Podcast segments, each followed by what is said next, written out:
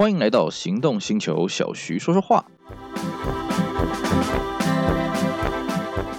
大家好，我是 Celsius，今天来跟各位聊一个，嗯，我觉得有点遗憾的话题了啊、不过我们今天也是闲聊，我们来聊聊这个纸本的汽车杂志。好，那个会跟今天会跟各位聊这个话题呢，主要是因为呢，前些时候呢，有一本老牌的这个汽车杂志呢，纸本的杂志呢，也宣布要停刊了啊。这本杂志呢，想必大家一定都听过了啊。你对车子有兴趣，一定都听过。如果你没听过这个车子，你就呃没有听过这本汽车杂志，你就不要跟我讲说你对车子有多么有兴趣，多么了解了啊。这本杂志叫做所谓的《汽车购买指南》。哎，没有错啊，这个我们俗称叫做汽购。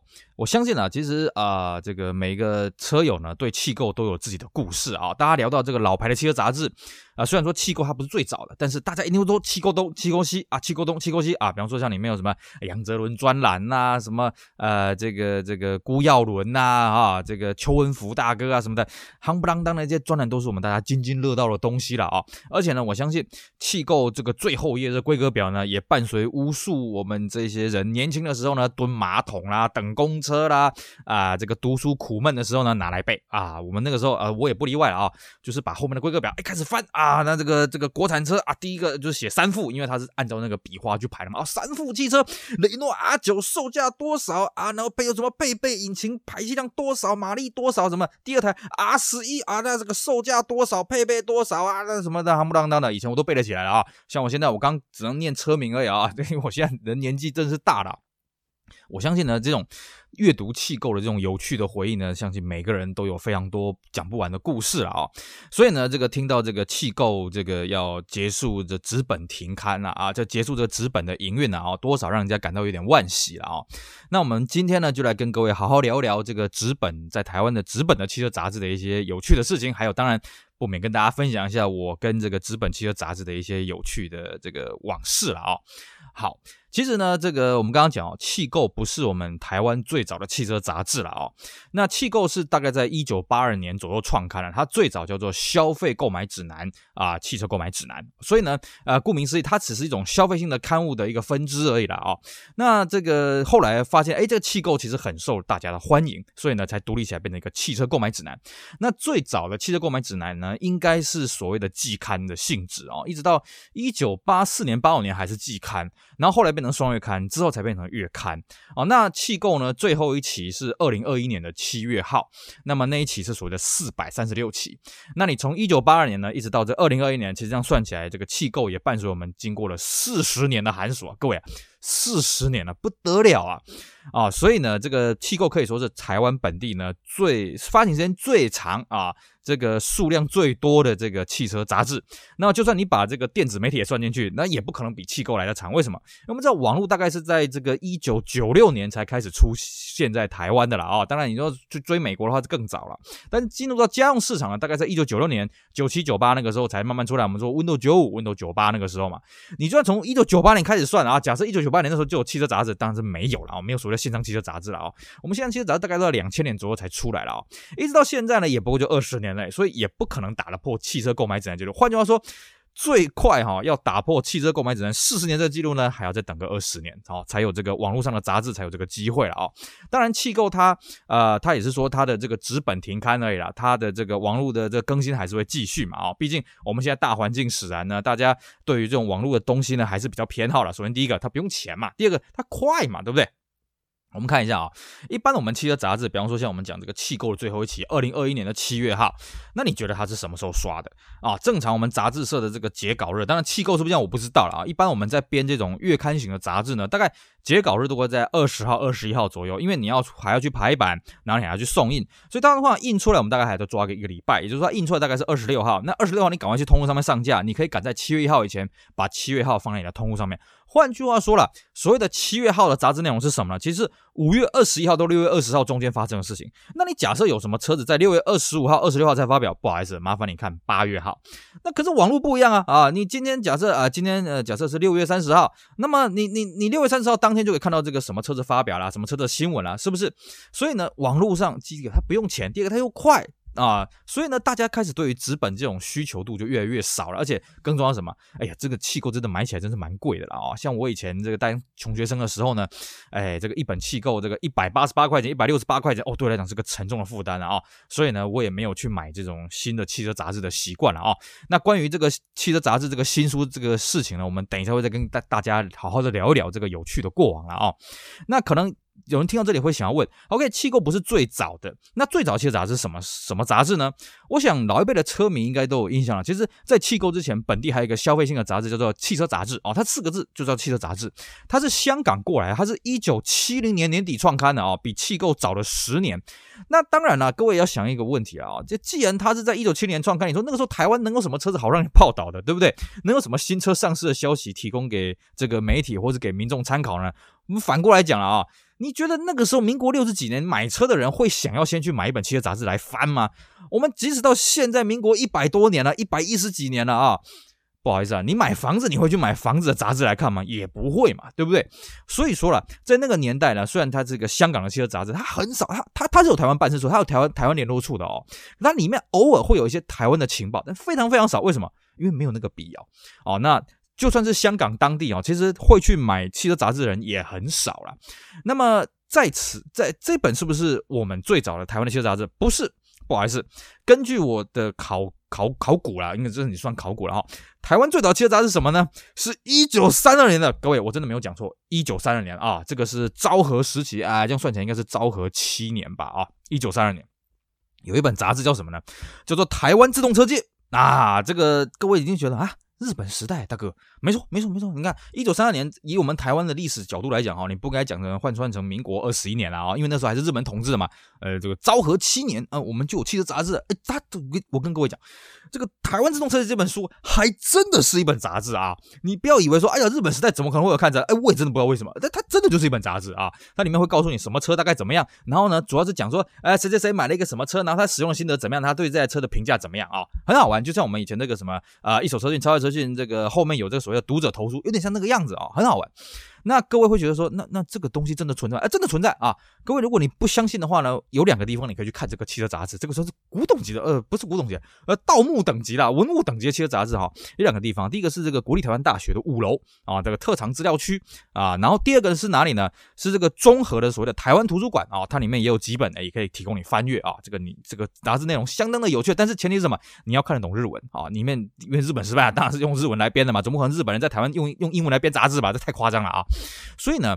呃，这个一九三二年呢是台湾最早的汽车杂志了啊、哦。当然，这个汽车杂志呢，小弟我自己手上也没有这个实体的东西，因为这个东西才是文物等级的了啊、哦。那这个东西离我们太遥远了，所以跟大家抬杠一下。那么，这个虽然一九七零年香港的汽车杂志是台湾最早的消费型汽车杂志了哦，不过它毕竟它是以香港为主轴，所以大家也是看一看，笑一笑，哈一哈，哈哈笑一笑这样子而已了、哦。那汽车购买指南呢，对于为什么对我们老一辈的车友们、车迷们这个印象是非常非常深刻，回忆非常非常多呢？因因为它真的是把呃这个汽车杂志呢带到我们生活当中了啊，因为它是以台湾人的角度去编写汽车杂志啊，我不敢说它是第一本啊，因为其实在呃这个香港的汽车杂志进来台湾了之后呢，到气构中间这十年当中，其实台湾也是陆陆续续有些杂志以这个本地为主轴去编写，但是都没有成功，因为他们主要的视角也都是用香港汽车杂志那种编排方式，然后翻译了很多外电稿。那汽车购买指南它毕竟它是以台湾人去编写啊，是台湾人实际去编写，然后尽可能以台台湾的。啊、这个读者的角度去思考啊、去编写的，所以它比较我们读起来比较赏心悦目，所以变成说，就算是我们知道，就是所谓汽车鉴赏、汽车百科，他们成立也是非常久了，可是我们大家呢看来看去，还是这个汽车购买指南编排方式，我们看起来最顺眼，所以大家还是对于汽车购买指南这六个字呢朗朗上口啊，简称就叫气构了啊，应该说对气构这两个字朗朗上口了啊。那么气购呢，其实早年刚推出来的时候，它的价格是非常的贵啊，贵到什么程度呢？啊、最早了啊、当然，因为我手上没有这个气购的创刊号了，我最早是这个第三期啊、第三期它的定价是多少钱？新台币一百五十块钱。各位你会觉得一百五十块钱，那跟你后来讲的这个什么，哎，这个一本一百八十八块钱没有差很多嘛？各位啊，那是一九八二年，民国七十二年呢，大哥。那个时候速力一台也才不到二十万呢啊！速力最阳春最阳春的三零三也不到二十万呢，哎，一百五十块钱呢。你用现在的币值下去算好，一百五十块钱一本气构，相当于现在你用一千块去买一本汽车杂志啊，开什么玩笑啊？可是呢，那个时候为什么气购还是卖的很好？因为它主要卖的是什么呢？它卖的是一个梦想，一个 dream 啊，一个玩车人的梦想。虽然说了哈，汽购它表明就呃表面上的标题叫做汽车购买指南了。那以我一个读者的观点，我觉得呢。早年的汽车购买展，当然现在这几年，这这近十年、近二十年，汽车购买展真的是一个购买展，真的真的是个 buyer's guide 的了啊！它提供你很多客观的数据，说，哎，你这个车子可能会面临到什么问题，可能有什么优点，可能有什么缺点，售价多少啊？那的引擎配备怎么样的啊？真的是一个 buyer's guide。可是早年的的气构，基本上在民国八十年前的气构，那个都是做梦在用的了啊！就是让你觉得说，哎呀，原来世界上还有这个车哇！这个车如果我开到有多好、多棒、多威武，基本上都是这样的。所以气购早年啊，一方面台湾也没有什么这个汽车的市市场的情报可以讲啊哦。二方面就是什么呢？反正大家一起做梦嘛。所以你去看那种民国八十年以前那种气购，你会看得很开心。为什么？就是一群跟我们一样对汽车怀有梦想、怀有热情的人，大家一起来做梦啊！大家一起来这个抒发己见啊！就像孔子讲的“合各言而至”啊啊！大家一起来，呃，追寻自己心中梦想的车子。毕竟对气购来讲啊，他们草创初期，他们也不知道去怎么样去跟这个车商去要车嘛，车商也不知道有这个东东西嘛，啊，大家也不知道彼此之间怎么互动。所以呢，主要他们也是用这种翻译外电稿的方式呢，来让大家帮大家做做梦。然后呢，偶尔呢，就可能会有车商上门。那慢慢的、慢慢气购这个做出销路的时候，我们从这内容也可以发现，很多读者很热心的提供他们刚买的车子，让气购好好的试啊，尽量去试啊。那气购当然也是做得很开心的啊，造就了这个气购的这个繁华盛世啊。所以。即使当年呢，一本气购要一千块钱，可是它这一千块钱相当于我们现在一千块钱，它它牌价是一一百五十块钱了啊。可是它里面承载了多少我们这些玩车人的梦想呢？对不对啊？像我这个以前啊，我也不知道为什么，我跟这个汽车杂志的这个缘分起的算是偏晚了一点点了。我最早是在国中的时候呢，才开始这个接触到汽车杂志。那个时候我记得我们学校有个记忆班。啊、哦，那时候记忆班呢，啊、就是有这个汽车修理部门，那他这个办公室的办公桌后面呢，就一叠这个汽车购买指南。哎呀，看了我真是垂涎三尺啊！但坦白讲，因为那时候我也没看过汽车购买指南，所以我也不知道里面到底是什么东西啊，只能去幻想说，嗯，好像里面听人家说有什么飞天遁地一些什么奇怪的跑车啊，什么法拉利的啊，什么兰博基尼啊，什么有的没的啊，但是自己也是这个一知半解了啊。那时候还是流着鼻涕的小鬼嘛啊。那么一直到后来到了我的这个上了高中之后了啊，那么这个时候呢，学校有个老师呢，他也知道我很喜欢。车呢，所以偶尔呢，看我表现不错的时候，就会把他那个气功呢带给我一两本啊，让我去看一看，爽的啊，原来汽车购买真的是长这个样子啊。那么很快呢，我也知道说这个这个在学校附近呢有这个书店呢，然后就这个便利商店呢就去翻一翻了啊。当然你说现在去便利商店买不买到汽车杂志，看不到汽车杂志，我也是很怀疑的。不过在我们那个学生年代了哈，去书局吹免费的冷气，看免费的汽车杂志是我们最大的乐趣。所以你去那个时候很好玩哦，你去跟那个书局看哦，那个汽车购买指南啊，什么超越车讯啊，什么一手车讯啊，那个书啊，那个书背啊，一定都是被人翻烂烂的，然后也没人要买，然后书店老板也很头痛啊。就是你说赶这些人呢，你也不太好意思啊，因为这些人就买不起嘛。啊，你说，呃，让他们这样子翻呢，自己也心疼啊，所以啊、这个也是相当有趣的画面。有时候这个站得太久了，哎，这个书店老板就故意要清灰尘啊，就像蜡笔小新演的那个样，剧情技术是一模一样啊。不管是借挂，我要整理东西啊，啊，我要撣一下灰尘啊，把你把你这样子这个柔性的劝离了啊，也是蛮有趣的一段回忆。那么那个时候我就觉得，哎呀，气过这个内容真是精彩，这气啥这内容真是精彩啊。可是我买不起新书啊，怎么办呢？很快就发现，哎，附近有所谓的旧书店，哎呀，这旧书摊的这个这个书啊，这过期的这刊物，这特别便宜啊，一本新书一百多块钱，那两百块钱，对不对？你见到的过刊可能就四五十块钱嘛，对不对？甚至呢，你运气还可以挖的那种一本十块钱、二十块钱的，哎呀，这这。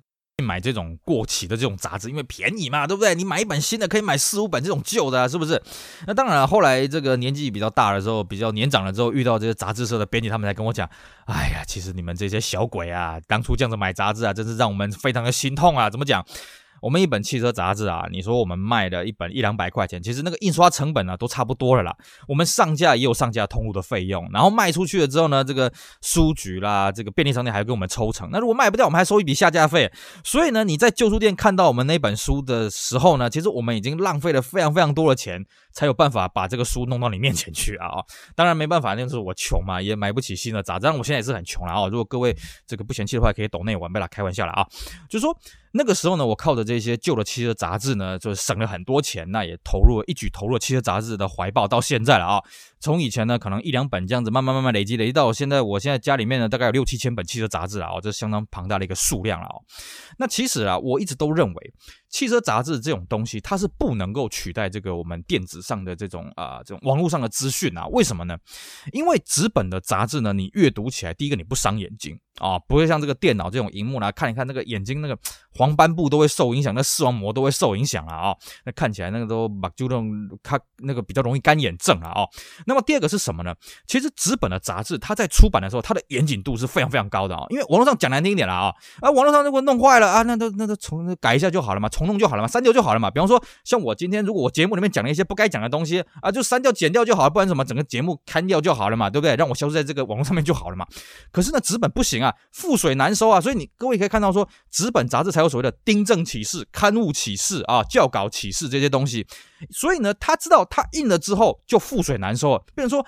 他在编排之前，他要经过无数次的校阅、无数次的校正啊，然后才能把它刷出去，所以它的严谨度是非常非常高的啊，不像网络就随随便啊，反正这个有时候我会我我会这样干啊，就是哎，有些东西你自己不是很确定，我先随便写一写，反正自然就会有人帮帮你纠正了，自然就有人在给你给你打脸装英雄了，那你就可以得到正确的情报了啊。所以呢，像我都跟人家开玩笑啊，如果你路上遇到一个什么车子你不认识的，你就跟他讲，哎，这台 Artis 好漂亮啊什么的，然后你贴上去呢，很快就人，你笨蛋，你白痴，你没用，你这什么 artist，这个什么什么车，哎，我们就问到正确答案了，有没有看到？就是这个，我就俗称叫所谓的 artist 原理了啊啊，扯远了。纸本它编排的这个逻辑是相当的严谨的啊，而且呢。出错率是比我们现在网络低很多的了啊、那更重要是什么？纸本的东西你要找东西，你要找资料，虽然感觉起来会比网络上慢，因为网络上你打个搜寻就好，比方说我们今天打 Carla Altis 啊，搜寻说啊好多结果什么的。可是纸本的东西毕竟它是要拿来卖钱的，所以它也不是一些垃圾的讯息。你你像你在网上面找这个 Altis 的资料，你会找到很多真的是没什么用，都是一堆废话的东西。可是纸本因为它要卖钱，所以它内容必须要充实，你才会买。所以呢，我都会觉得说纸本的杂志有它留存的价值，有它留存的必要啊。所以。各位，这个我们现在啊汽车杂志从纸本走向电子是一个不归路，就好像行路也会慢慢的啊、电子化 PDF 啊，像这些欧美先进国家呢，基本上。很少有这个展示间里面还提供纸本的形式，它都是给你一个 PDF 档。如果你真的坚持要纸本怎么办呢？他现场帮你把它 print 出来啊，帮你把它列印出来，但他不会制作这个纸本的成册啊。表面上讲的是说，OK，他为了要环保，为了要救地球，其实什么？就是为了 cost down 了啊。那纸本的汽车杂志其实经营起来是非常非常困难的啊。我们也知道说，其实气构可以做了四十年，我真的觉得是一个奇迹的一个 miracle 了啦啊。我也不知道他怎么有办法撑过啊这一段这个后面这二十年啊这个网络崛起之后，还有就是啊这个广告投放。这个车商的话语权越来越重了之后呢，他怎么样去维持他的营运，我也是非常的佩服。不过气构可以伴随我们走了过这四十年的玩车的生涯呢，我真的是满存感谢。当然也要感谢的也不只是气构一间了，因为气构呢把这个消费性的杂志的这种风潮给带起来之后呢，其实在八零代、九零年代啊，一九八零代、一九九零代，台湾陆陆续续出现很多汽车杂志啊，包括还有很多是一直一直发刊到现在，比方说什么一手车讯啊，比方说超越车讯啊什么的。这些我觉得都跟气构的出现有着非常非常大的关系了啊。那当然呢，如果你是年轻一辈的听友呢，你可能对这些杂志呢，你有听过，可是你并不知道这些杂志的魔力是什么，因为没办法。你们可能出生在一个网络环绕的一个世代，网络环绕的一个世界，包括就是因为有网络，所以各位才听得到我今天的节目嘛。不过呢，纸本的汽车杂志终究有它的价值所在，它的魅力所在啊。像我们一个网友讲的，纸本的汽车杂志就是什么？就给你强迫中奖哦。你网络上的东西你不喜欢就把它擦擦掉，可是纸本的你会把它全都全部看完，为什么？我钱都花了，我空间都花了，对不对？你说什么也要把它这个资源把它榨取的干干净净，而且一本书啊一翻再翻啊，像我早期拿到汽车杂志，一本翻个一百遍都不为过啊啊，因为就觉得说，哎呀。这东西怎么这么棒？因为那时候也没有网络，也没有这些花花世界东西。要研究车子，就是呃看看报纸，然后不然就是这个看看杂志了嘛。所以一本书一翻再翻，回味无穷了啊。那当然，现在我说六六七千本杂志呢，也占据我家很大的空间了。不过在我能力范围之内呢，我也会尽量去保存这些汽车杂志呢。以后要啊、这个找资料闲来无事翻一翻呢，也真的是回味无穷了啊。好，以上呢是我们今天呢基于这个汽车购买指南要停刊了啊，总共四十年走过四百三十八期要停刊了，个人一些抒发一些。呃，算是牢骚吧，啊，算是跟跟大家分享一下以前一些呃，这个跟气构的一些有趣的、美好的时光了啊。相信呢，各位听者们呢、各位听众、各位坏朋友们啊、也自己有非常非常多的这个关于气构的一起共存共荣的回忆了啊。那我们大家呢，就一起把这些回忆呢，呃，珍藏在心中，把这些汽车杂志呢，好好的收好。等到假以时日，我们还跟我们下一辈好好的去讲。哎呀，当年什么叫做纸本汽车杂志？告诉你啊，这个汽车杂志，哒哒哒，有的没的哈，还可以跟我们后代好好的说嘴。好，以上就是我们今天的节目了啊，跟大家好好的重温这个汽车购买指南四十年来的一些旧梦啊，一些有趣的事情，希望大家会喜欢，也希望大家继续支持我们其他精彩的行动星球 Podcast 节目。我是 Celsius，我们下回再聊喽，拜拜。